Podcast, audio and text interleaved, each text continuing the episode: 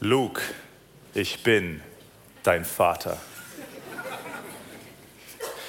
Die Star Wars-Fans unter euch erkennt sicherlich, ihr erkennt sicherlich dieses Zitat von Das Imperium schlägt zurück. Und mittlerweile ist Star Wars sehr bekannt. Es gibt äh, viel mehr Star Wars-Filme, auch Videospiele und so weiter und so fort, Merchandising, alles Mögliche. Ähm, aber damals hätte kein Mensch das aus, sich ausdenken können, dass der eigentliche Held von der ganzen Serie, Luke Skywalker, tatsächlich der Sohn von der Erzschürches Darth Vader war. Und es war so ein Twist. Und ähm, alle, haben, äh, alle waren außer sich, sie konnten das nicht äh, glauben, dass es wirklich so ist. Und wir Menschen, wir lieben solchen Geschichten, mit so diese, diese Handlungen, wo es irgendwann plötzlich einen Twist gibt. Und deswegen gehen wir ins Kino oder wir kaufen uns Roman, äh, Roman oder wir schauen auf Netflix oder was auch immer, lauter von diesen Thriller-Filme, diese Krimis, ähm, wo wir, und ich weiß nicht, wie es euch geht, aber bei mir ist es immer so, ich mag immer merken oder ich mag immer schauen, ob ich merken kann, wer der tatsächliche Erzschurke ist bei einem solchen Film und was die Handlung sein wird. Ne?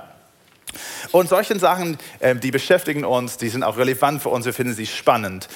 Mit Israel ist es wahrscheinlich weniger so. Und äh, als ich mich darauf diese Predigt vorbereitet habe, war das natürlich vor dem 7. Oktober, vor alle, alle die Geschehnisse, vor der Krieg. Und für die meisten Menschen äh, würde ich sagen, oder hätte ich gesagt, ist Israel nicht wirklich ein Thema. Das ist nicht ein Thema für euch, was euch tagtäglich beschäftigt. Jetzt gibt es halt viel Schlagzeilen. Man liest darüber jeden Tag, was abgeht in Gaza und in Israel. Aber alles ist so präsentiert in den Medien, als ob äh, das ganze, der ganze Konflikt ein Konflikt ist zwischen Palästinenser und Israelis über Land. Und das ist so vereinfacht. Das ist nicht so. Es ist viel tiefer. Und so, wenn wir hier in Deutschland sind und wir rüberschauen und wenn ihr keine Juden seid, ich meine, wahrscheinlich seid ihr keinen, gibt es keinen jemand mit jüdischem Hintergrund, e-, eventuell. Aber für die, die keinen jüdischen Hintergrund haben, vielleicht denkt ihr, was hat das mit mir zu tun? Inwiefern ist das relevant, was dort abläuft? Und das wollen wir uns heute anschauen. Und es ist meine Behauptung, dass, dass Gottes Handlung nicht nur mit mein jüdisches Volk, sondern mit allen Völkern eigentlich ganz spannend ist. Das ist wie eine solche Handlung wie bei Star Wars, wo es einen Plot-Twist gibt, wo es spannend ist, wo es relevant ist für unser Leben. Und Paulus äh, fasst zusammen Gottes Plan für Juden und für Nichtjuden. Er fasst das zusammen in, im Römerbrief in Kapitel 9, 10 und 11. Und das werden wir heute überfliegen. Und wir wollen äh, das angucken und schauen, inwiefern ist das relevant für uns. Und was für eine Rolle hat Gott uns zugeteilt in sein Thriller-Film in seiner Geschichte. Auf Englisch sagt man History für Geschichte, his story, seine Geschichte. Und ich möchte das so rangehen, dass wir zuerst auf den Segen Gottes schauen, dass er uns, äh, dass er ausgegossen hat auf uns als jüdische Volk. Und dann möchte ich gerne, dass wir beim zweiten Teil schauen, was für eine Verantwortung wir haben, seien wir Juden oder Nichtjuden. Und wir starten mit Segen, weil wir alle lieben Segen, oder? Ja, ja, gut. Wir müssen aber die Fachbegriffe definieren. Heute, wenn wir über Israel sprechen, sprechen wir vorwiegend über einen Staat, über ein Land im Nahen Osten. In der Bibel war es nicht so. In der Bibel, wenn wir über Israel sprechen, sprechen wir über ein Volk. Und es gibt äh, viele Synonyme dafür. Die Söhne Israels, das jüdische Volk, die Juden und so weiter, die Israeliten und so weiter und so fort. Aber es ist genau das gleiche Volk heutzutage als damals. Mein Nachname ist Levin, das kommt von die Leviten. Also das heißt, meine Vorfahren, die waren die, die im, äh, in der Stiftshütte im Tempel gedient haben. Wir sind die gleiche Volk, die waren meine Verwandten. Ich habe sie natürlich nicht kennengelernt, aber wir sind halt verwandt in dem Sinne. Also, wenn ich heute über Israel spreche, ich spreche über ein Volk, die Volk der Juden, mein Volk. Und Paulus fängt an, ähm, wenn er diese Zusammenfassung macht in Römer 9. Und er redet über die verschiedenen Segen, die Gott uns geschenkt hat als Volk. Er sagt in Römer 9, 4 bis 5, dass Gott äh, seine Gegenwart und seine Herrlichkeit uns gegeben hat. Wir, wir haben das gesehen, wir haben das erlebt. Er hat Bündnisse mit uns geschlossen. Er hat uns das Gesetz Mose gegeben. Er hat äh, uns gezeigt, wie wir ihn Lobpreisen können, wie wir Anbeten bringen können durch diese Tieropfer unter anderem. Und er sagt am Ende, der Messias kommt auch durch das jüdische Volk. Und um das zu verstehen, muss man zurückspülen zum ersten Buch der Bibel, zum ersten Mose, Kapitel 12 und Vers 3. Und da lesen wir, in dir sollen gesegnet werden alle Völker der Erden. Und hier spricht Gott zu Abraham. Er wählt einen Mann aus. Wir wissen nicht warum. Warum gerade dieser Mann, lernen wir nicht in dem Text.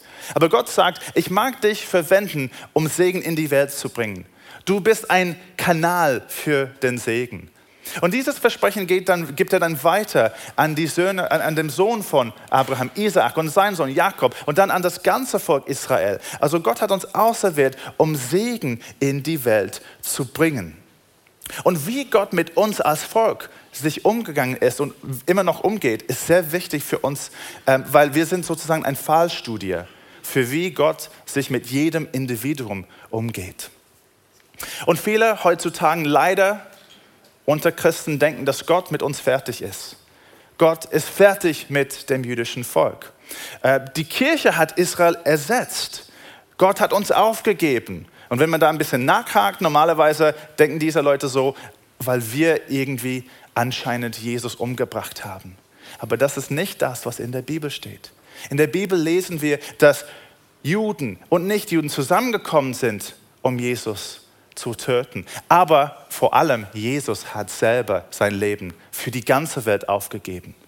Und wenn man sagt, ich habe nichts zu tun gehabt mit dem Tod von Jesus, dann sagt man, ich habe auch kein Teilhaben an dem Opfer, was er für mich dargebracht hat. Also Gott hat nicht mit uns Schluss gemacht. Das steht auch ganz klar in der Bibel. Wir sind wieder in Römer 11, diese, also 19, 11, und in, in Kapitel 11, Vers 1. Paulus sagt, äh, ich sage nun, sind sie etwa gestrauchelt? Spricht über das jüdische Volk. Sind sie etwa gestrauchelt, damit sie fallen sollten? Und dann sagt er, auf keinen Fall. Auf keinen Fall.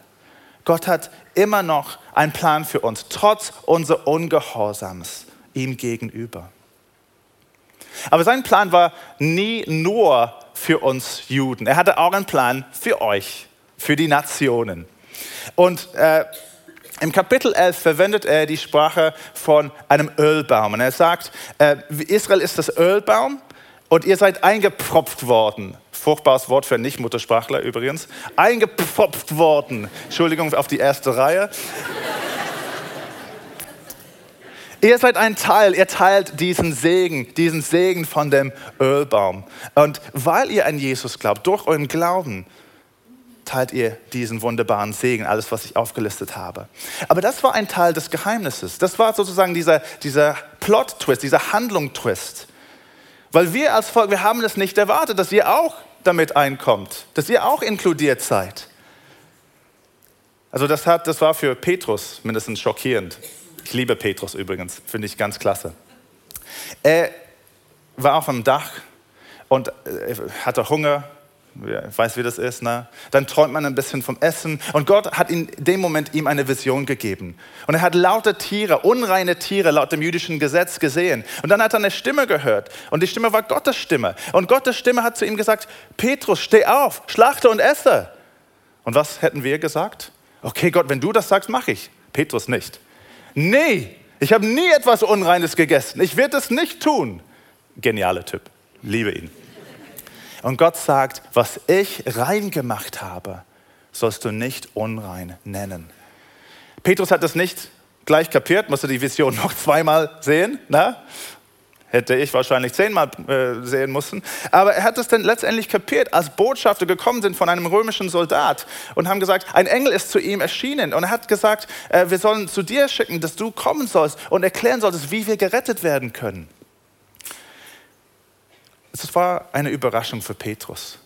Aber wenn er hätte vielleicht ein bisschen länger darüber nachgedacht, wäre zum Schluss gekommen, das war vom Anfang an Gottes Plan. Denn darum hat Gott uns auserwählt ein Kanal, um Segen in die Welt zu bringen, ein königliches Priestertum zu sein, Vermittler zu sein zwischen Gott und die restlichen Nationen, ein Licht für die Nationen zu sein. Und dadurch seid ihr eingepropft worden in diesem Ölbaum durch Glauben und durch Gnade. Anderswo verwendet Paulus ein anderes Bild. Und er sagt, ihr Nationen war zu jener Zeit ohne Messias, ausgeschlossen vom Bürgerrecht Israels und Fremdlinge hinsichtlich der Bündnisse der Verheißung. Und ihr hattet keine Hoffnung und wart ohne Gott in der Welt. Furchtbare Situation. Aber denn, sagt er, jetzt aber, jetzt aber im Messias Jesus seid ihr, die ihr einst fern wart, durch das Blut des Messias nahe geworden. Denn er ist unser Frieden. Und deswegen kann ich heute hier stehen und sagen, egal woher du kommst, auch wenn du von Syrien kommst oder Jordanien oder Saudi-Arabien oder Iran oder Gaza oder der Westbank, wenn du in Jesus bist, dann bist du mein Bruder oder meine Schwester. Denn er ist unser Friede. Keine Politiker, keiner Friedensprozess, kein Friedensvertrag. Er ist unser Friede. Er hat uns eins gemacht. Also ihr Nationen, ihr seid eingepfropft worden, ihr seid ein Teil von uns gewesen. Und Paulus warnt die Nationen in Kapitel 11, wenn er sagt, seid nicht arrogant das jüdische Volk gegenüber. Sie sind herausgebrochen worden wegen Unglauben, aber ihr seid nur da wegen eurem Glauben. Seid nicht arrogant. Und was hat die Kirche während die letzten 2000 Jahre gemacht? War nur hochmutig und nur arrogant uns Juden gegenüber hat diese Warnung, was schwarz auf weiß steht, nicht ernst genommen. Trotzdem hat Gott einen Plan für uns, für das jüdische Volk. Manchmal äh, kommen Leute zu mir und sie sagen, ach, ihr Juden seid super, all die besten Schriftsteller, all die besten Musiker, all die besten Finanzleute, Wissenschaftler und so weiter, ihr seid alle, äh, Nobelpreisträger sind alle Juden, ihr seid wunderbar. Und man könnte denken, dass vielleicht das der Antwort ist oder dass die Erfüllung ist auf diese Prophezeiung zu Abraham. Segen in die Welt. Es war das Gottes ursprüngliche Idee, die Welt zu segnen mit Facebook durch Mark Zuckerberg? Eventuell. Aber ich glaube, es gibt noch einen größeren Segen für diese Welt. Was ist der einzige jüdische Segen, der bis ans Ende der Welt erlangt hat? Jesus, der Messias. Und deswegen sagt Jesus, das Heil ist aus den Juden. Nicht, weil wir irgendwie besser sind. Das sind, das sind wir nicht. Aber weil er Jude ist, ist der Heil durch ihn gekommen und ist rausgegangen bis ans Ende der Welt. Und jeden Moment, dass heutzutage jemand sein Vertrauen in Jesus setzt, geht diese äh, Prophezeiung in Erfüllung, was Gott zu Abraham damals vor tausenden von Jahren gesagt hat. In dir sollen gesegnet werden alle Völker der Erde. Ist das nicht wahnsinnig? Jeden Moment, dass jemand in Papua-Neuguinea, in Kanada, in Brasilien zum Glauben kommt, erfüllt Gott ein Versprechen, was er vor tausenden von Jahren gemacht hat. Also Jude und Nicht-Jude, wenn wir in Jesus sind, wir teilen Gottes Segen durch den jüdischen Messias, durch Jesus. Und ob wir das mögen oder nicht, ob das passt für uns oder nicht, Jesus ist jüdisch und das Heil kommt aus den Juden für die ganze Welt. Und ich weiß nicht, ob dir das bewusst ist, aber diesen Gott, mit dem du tagtäglich redest, wenn du an Jesus glaubst, der ist jüdisch. Der ist jüdisch. Manchmal sagen Leute zu mir, Aaron, also Christen, sie sagen zu mir, Aaron, du bist mein Lieblingsjude. Ich habe keine Ahnung, was das heißen soll. Also das ist, finde ich, furchtbar übrigens.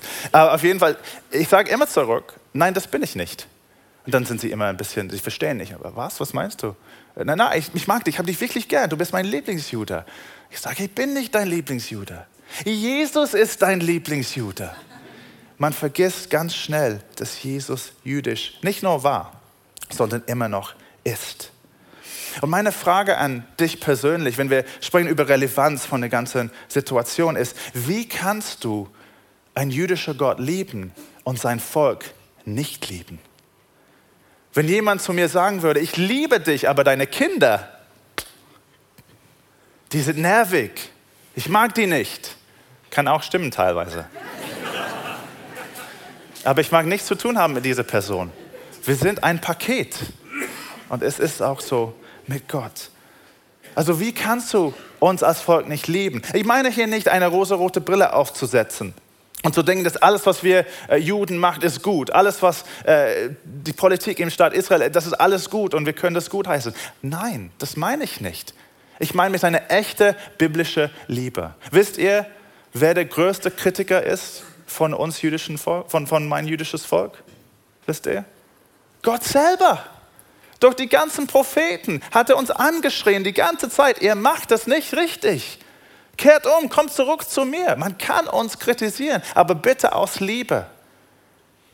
Nicht aus Hass oder aus Antisemitismus oder aus sonst noch was. Und eine zweite Frage, wie kannst du ein jüdischer Gott lieben und dich nicht an seinem Volk interessiert sein? Ich meine nicht, äh, dass jeder irgendwie nach Israel gehen muss und, und irgendwie verrückt werden muss. Versteht mich nicht falsch, ne? okay? Äh, Gott hat alle Völker geschaffen und er hat Leute berufen dazu. Aber ihr klärt, was ich meine. Ich habe einen guten Freund, der arbeitet in Afrika unter einer Volksgruppe in Westafrika.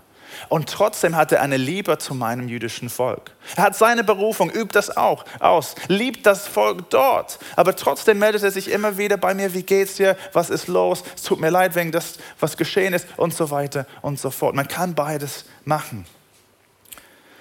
Also es ist relevant für uns, wenn wir an Jesus glauben. Also wir haben schon Segen angeschaut, jetzt kommen wir zur Verantwortung, das geht viel schneller. Denn Gott gibt nie Segen ohne Verantwortung. Wenn wir beten, Gott segne mich, das ist ein gutes Gebet, bitte mach das. Aber es gibt immer Verantwortung auch dazu. Wenn Gott dich segnet, dann hast du eine Verantwortung, diese Segen gut einzusetzen. Ich habe vorhin gesagt, die Kirche, die Nationenwart war arrogant uns gegenüber. Aber wir dürfen auch nicht arrogant sein. Die meisten von meinem, die Großteil von meinem Volk glaubt nicht an den jüdischen Messias Jesus. Wegen Ungehorsam, Unglaube hat Gott uns raus aus diesem Ölbaum raus, herausgebrochen. Wir haben versagt, ein Licht für die Nationen zu sein. Und ich bin heute hier, um euch um eure, für eure Hilfe zu bitten. Ihr teilt den Segen von uns. Ihr müsst jetzt auch die Verantwortung teilen und ein Licht für die Welt zu sein. Und Paulus erklärt, was er was ich meine da in Römer 10. Er sagt, wie sollen sie, das jüdische Volk, nun den anrufen, an den sie nicht geglaubt haben? Wie aber sollen sie an den glauben, von dem sie nicht gehört haben? Wie aber sollen sie hören ohne einen Prediger? Wie aber sollen sie predigen, wenn sie nicht gesandt sind? Mein jüdisches Volk muss das Evangelium hören, um daran zu glauben. Bitte gib das weiter. Mit Liebe und mit Respekt, nicht mit einer besserwisserischen äh, Einstellung oder, so, oder sonst noch was. Aber bitte gib es weiter.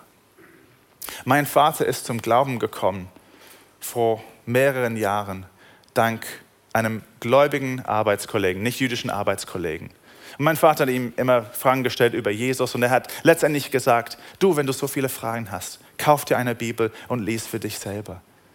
Und durch diesen Mann ist mein Vater zum Glauben gekommen.